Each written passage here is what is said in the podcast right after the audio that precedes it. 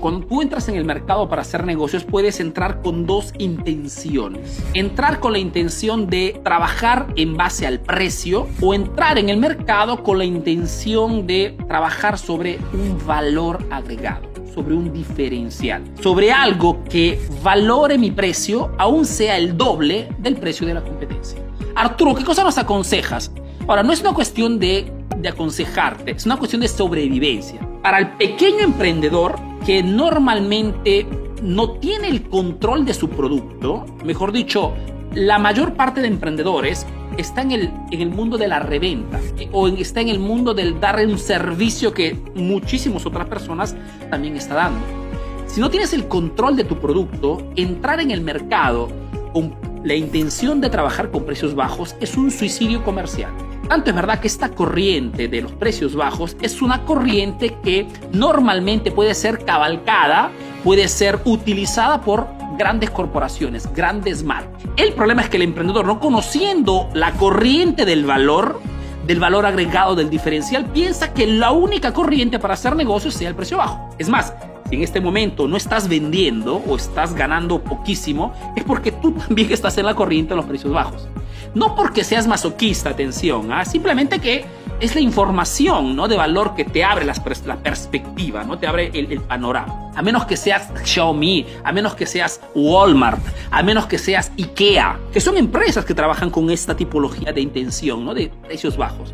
Pero repito, son empresas que fundamentalmente tienen el completo control del, producto que venden, fabrican sus propios productos. Pero es una condición que el, el emprendedor, digamos, normal, pequeño emprendedor, no puede, no tiene, no tiene esta, esta, esta, este control total del producto. Por ende, es mucho mejor, es más, es la única solución que te enfoques en el tema del valor. Tanto es verdad que gran parte del marketing para, para casi todos los emprendedores, porque créeme que la mayor parte de emprendimientos a nivel mundial está compuesta por pequeños y medianos emprendedores, no por grandes corporaciones.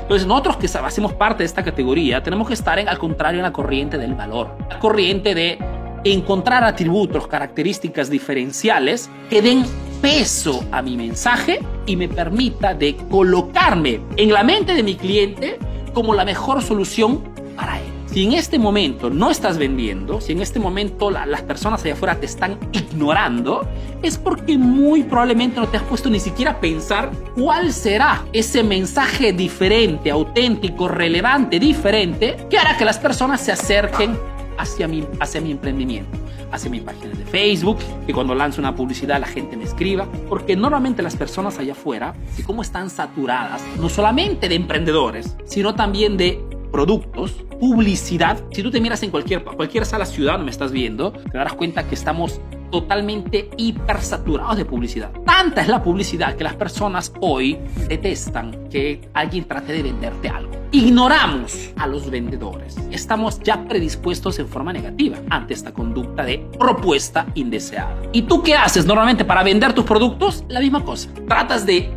empujar una oferta, empujar una, venta a personas que de repente ni siquiera te conocen, que no saben quién eres, porque en el momento exacto que ese cliente que detesta las ventas encuentra un mensaje, un contenido, algo que le hace entender que hay alguien allá afuera distinto a los demás, que propone una solución más sofisticada, más personalizada, de acuerdo a lo que él quiere, ahora sí le doy mi atención. Acordémonos que afuera la gente no le interesa un pepino qué cosa vendes, cuánto años, cuántos años trabajas en tu emprendimiento, cuántas has pasado, no le interesa. La gente allá afuera es fría. Los clientes allá afuera son totalmente egoístas. Les interesa solamente o nos dan su atención cuando les proponemos algo interesante. Ahí sí, nos dan su atención, nos escuchan, nos escriben. Lógicamente, esa atención no puede ser con el precio bajo, porque el precio bajo me deja un margen ridículo. El precio bajo atrae al cliente tóxico. El precio bajo me posiciona en la mente del cliente con el único valor del precio. El problema es que apenas otro propone un precio más bajo, ese cliente se va en otra parte. Entonces tenemos que atraer a nuestros clientes con atributos más relevantes. Aquí es otro, otro aspecto. Podrías pensar que de repente las personas quieren solamente gastar poco. Es otro paradigma,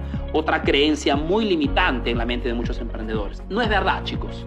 No es verdad. Estoy seguro que allí me está diciendo, no Arturo, pero en mi país tú no sabes, aquí la gente busca solamente precios bajos. Si tú estás convencido que la gente busca precios bajos o productos baratos, es porque al 99% tú vendes productos baratos. Porque entonces tenemos que salir de este paradigma. Sí hay gente que busca precios solo precios bajos, pero es un porcentaje bastante mínimo respecto al mercado. El problema es que cuando tú no eres diferenciado, no tienes un posicionamiento de marca y el único elemento publicitario es el precio, es normal que la gente busca solamente el precio bajo. Entonces tenemos que encontrar un posicionamiento en el mercado más interesante para que la gente nos escuche o venga hacia nuestra marca no por el precio, sino por otros valores, por otros atributos.